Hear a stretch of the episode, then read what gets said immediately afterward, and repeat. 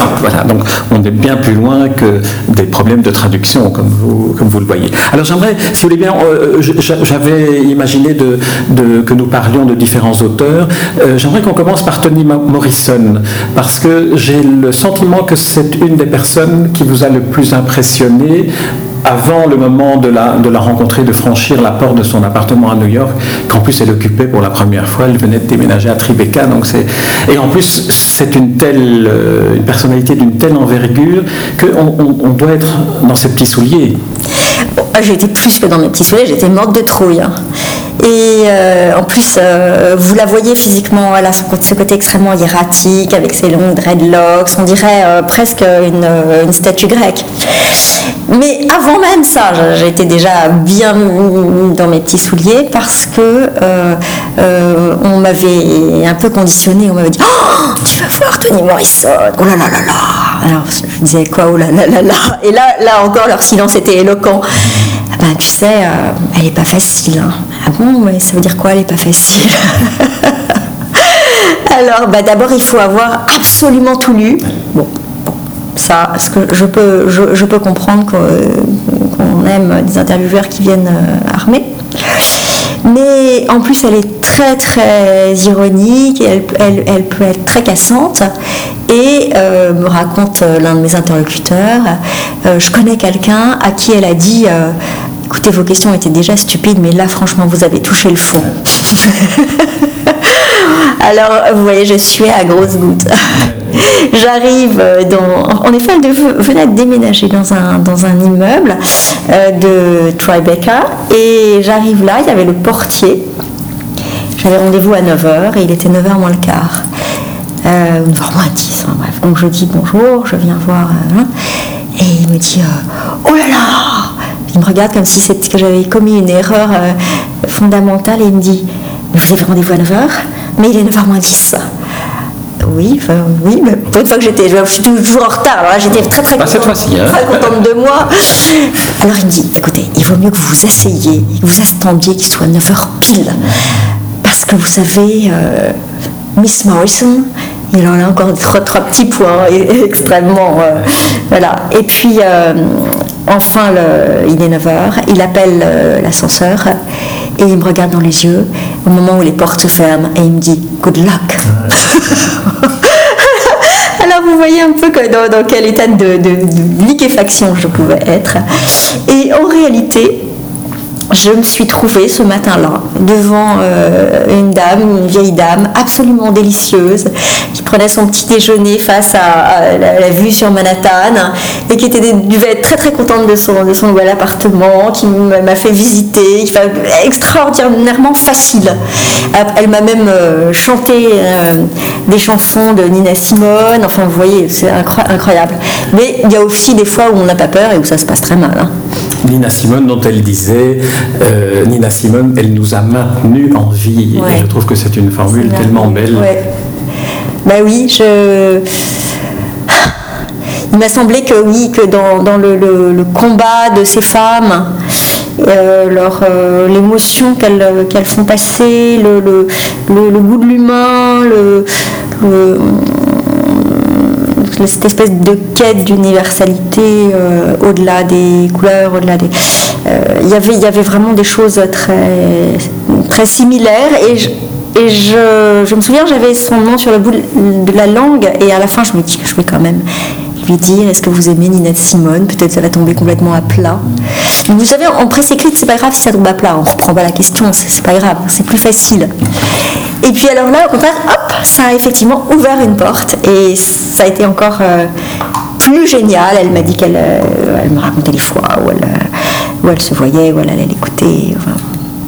Nina Simone, vous vous rendez compte, elle, elle, ça illustrait très bien le propos de Toni Morrison sur la ségrégation, parce que Nina Simone, elle a été éjectée de la Juilliard School, elle n'a pas été prise, non pas à cause de sa voix, hein, mais très probablement, sans, sûrement que ça a été formulé comme ça, euh, à cause de sa couleur. Alors l'autre, euh, un autre écrivain que j'aimerais qu'on évoque, parce que euh, il faut dire d'emblée aussi que votre, votre livre est aussi une formidable bibliothèque qui est proposer au lecteur et qui va lui donner, à n'en pas douter, l'envie de, de, lire, de découvrir des auteurs qu'il ne connaîtrait pas ou qu'il ne connaît pas de cette manière-là. Donc je pense que c'est un peu la fonction de, ce livre. Alors l'écrivain que j'aimerais qu'on évoque, c'est Yu Hua, écrivain chinois qui a publié Vivre en 1994 et Brothers quelques années plus tard. Maintenant j'ai un doute plus tard ou plus tôt. alors vous l'aviez interviewé à l'occasion d'un livre qu'il publiait, Les dix mots de la Chine, ou la Chine en dix mots essentiels. Et que votre, le chapitre euh, qui lui est consacré, vous l'avez intitulé Les dix portes de la Chine. Alors j'aimerais que vous nous racontiez cette rencontre et peut-être l'importance que l'on peut voir à travers ce type de rencontre et ce type d'écrivain de la capacité du roman de nous aider à comprendre le lointain, l'histoire euh, et des projections aussi dans, dans, l'avenir. Il me semble que Yu les a vraiment incarnés dans ses romans. Oui, c'est vrai. Euh, donc c'était à Shanghai. Et c'était dans cet hôtel, donc évidemment le nom m'échappe, un hôtel colonial qui vient d'être fait. Je ne l'ai pas noté non plus, mais c'est le grand, c'est l'hôtel euh, de Malraux. Voilà, c'est ça, exactement. Donc là encore, je campe un peu le décor parce que ça, fait immédiatement rêver. Et il m'a dit, would you, would you come for a high tea? Alors là, évidemment, inutile de vous dire que je n'ai pas fait l'interview en chinois. Hein. Ni chez lui. Ni chez lui, ouais, ouais, ouais. ouais. Euh, mais le tea dans cet hôtel, c'était quand même pas mal. Hein. Devant la rivière, tout ça. Et euh, alors là, dans les, dans les dix mots, euh, enfin avant, avant les dix mots, il y avait une chose intéressante, c'est que euh, le livre avait été publié à Taïwan. Et donc il m'a longuement parlé de la censure et d'Internet et de l'utilisation d'Internet et de la façon dont, ça pouvait influer sur le fait qu'on soit sur ce qu'on publie en, Chine ou, légèrement en dehors de la Chine. Si je me souviens bien, il a découvert le, livre papier imprimé en français en vous rencontrant. Oui, oui, je lui, je, l'avais apporté parce qu'il n'avait pas encore. Euh, la poste avait été moins rapide. Euh, voilà. Et puis alors, dans les dix mots, c'était dix mots clés qui effectivement à l'époque était vraiment euh, c'est-à-dire que euh, il vraiment il, épinglait tout ce qui allait devenir des, problèmes hein, euh, pour, la, Chine moderne, hein, c'est-à-dire euh, l'environnement, c'est-à-dire euh, la démographie, c'est-à-dire l'urbanisation galopante, le fait qu'on ne fasse pas beaucoup attention au patrimoine à l'héritage culturel. Et il y a un truc absolument génial aussi qu'il m'a raconté, c'est comment il était devenu écrivain lui, en me disant ce que souvent d'ailleurs les, écrivains qui ont vécu dans des, dans des régimes dictatoriaux disent, c'est-à-dire que euh, sans en garder la nostalgie du tout, ils décrivent quand même euh, des atmosphères où le livre est précieux, parce que le livre, bien entendu, est prohibé. Alors il est précieux, alors on se le passe sous le manteau, alors on en rêve, alors on le part de beaucoup de qualité, etc. Et donc lui, il, euh, lisait, euh, ben tiens, il lisait du mot passant pour en venir, pour boucler la boucle. Euh,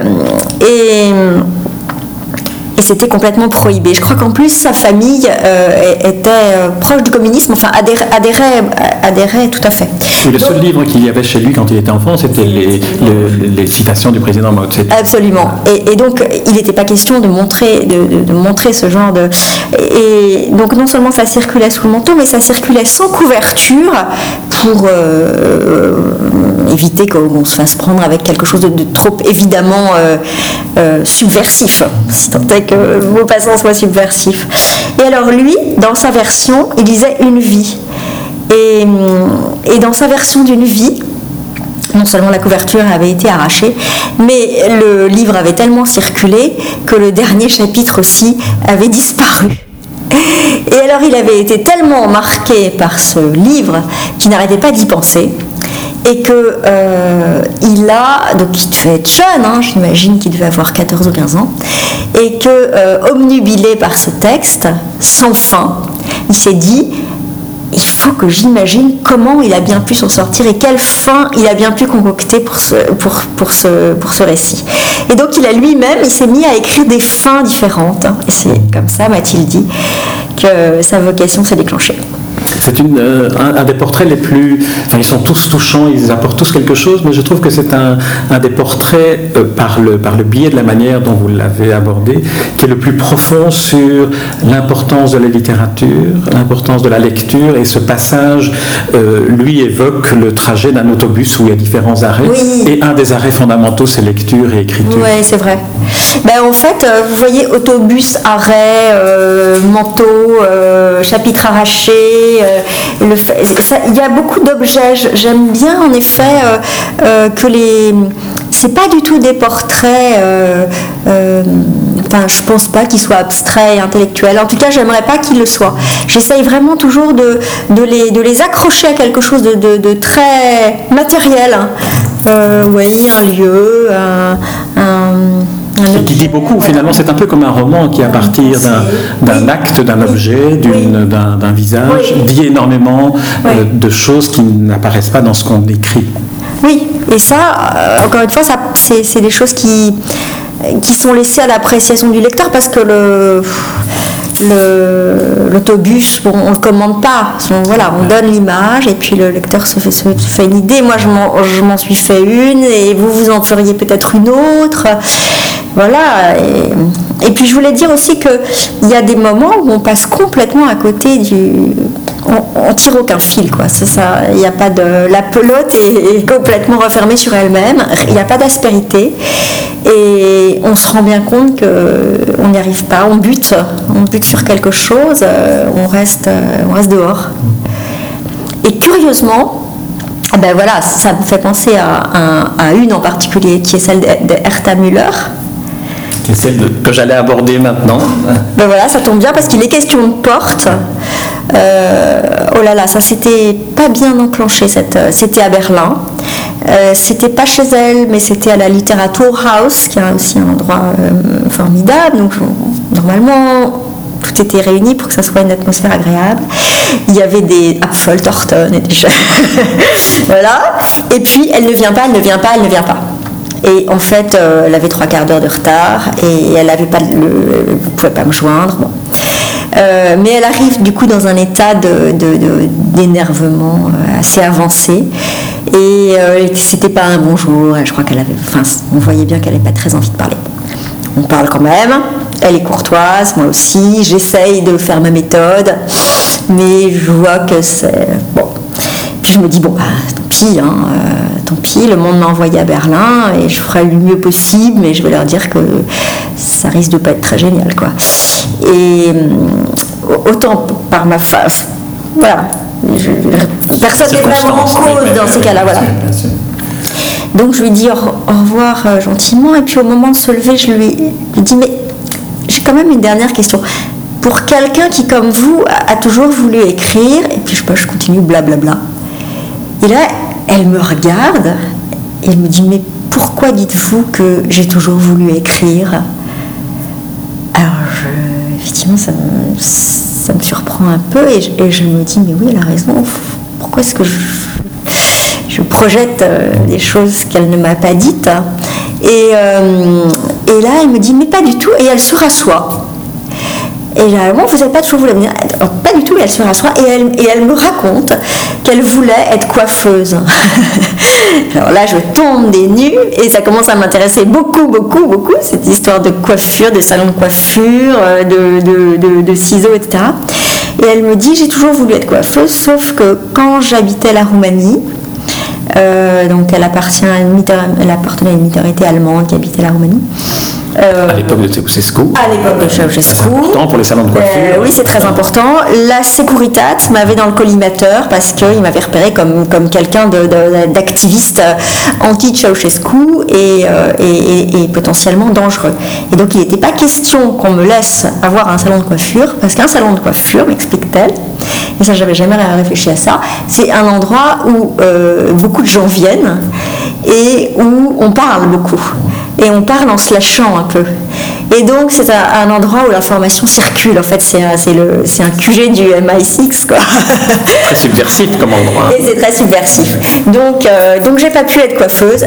et donc, du coup, je suis devenue écrivain. Me dit alors là, vous exagérez, etc. Et puis après, je me suis aperçue que dans le texte que j'étais en train de, lire, effectivement, il y avait tout le temps des histoires de, de ciseaux, de, de, de rasoirs, euh, de, de euh, je sais pas quoi. Enfin, le, concept de ciseaux avait beaucoup d'importance et d'ailleurs elle, n'arrête pas de faire ça des collages. c'est l'une de ses grandes activités aussi. Et pour ceux qui ne connaîtraient pas euh, Hertha Müller, elle écrit des poèmes en découpant des mots dans des magazines, dans des, dans des journaux, qu'elle reconstitue à l'infini. Et donc il y a une photo célèbre d'elle où elle est là entourée d'une masse de, petits, de petits bouts de mots. Sur, sur, les petits papiers partout, oui, oui, tout à fait. Très bien. Alors euh, euh, nous devons arriver au, bout de cet entretien. En fait, on pourrait parler de, chacun des auteurs, mais on ne va pas le faire. On va laisser à ceux qui nous écoutent la curiosité de, le faire. Euh, un mot simplement sur la seule interview que vous avez réalisée sans rencontrer l'auteur, c'est Milan Kundera, où là vous avez pris vos ciseaux aussi, vous avez reconstitué un interview à partir de ce qu'il dit lui sur la littérature dans certains de ses livres, comme L'art du roman, par exemple. Et, là, ça, a dû être un exercice frustrant pour vous. en fait, oui et non, parce que c'était drôle. En fait, j'ai, eu la chance de ne pas avoir tout à fait pris mes ciseaux, parce que comme vous savez, il habite Paris.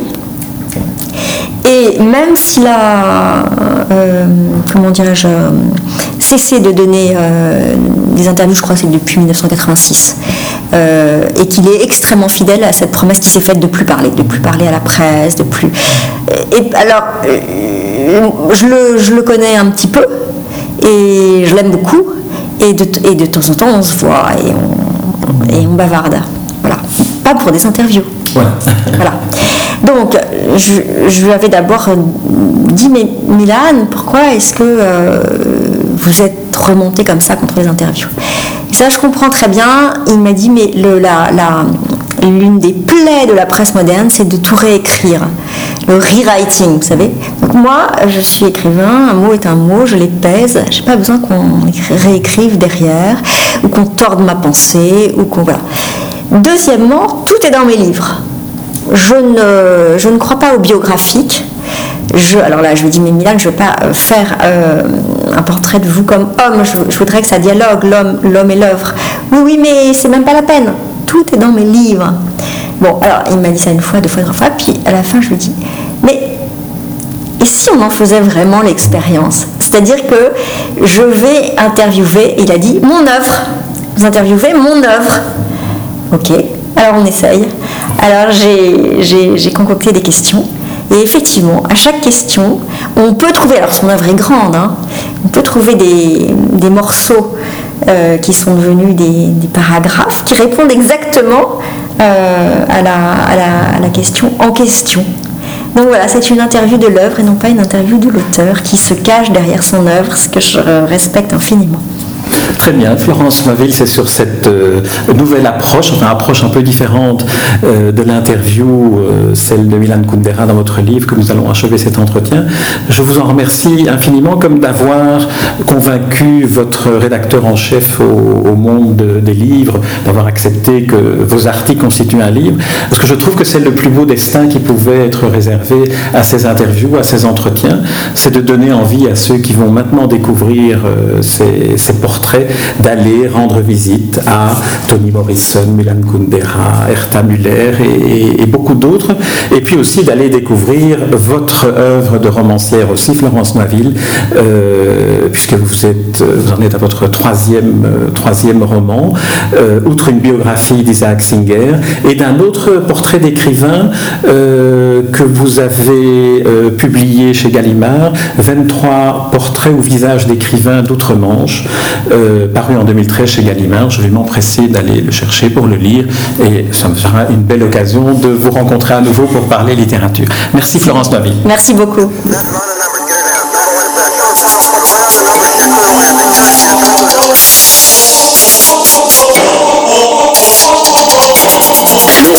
L'écrivain ne se sépare pas de devoirs difficiles. Par définition, Il ne peut se mettre aujourd'hui au service de ceux qui font l'histoire. Il est au service de ceux qui la subissent. Ou sinon, le voici seul et brimé de son art.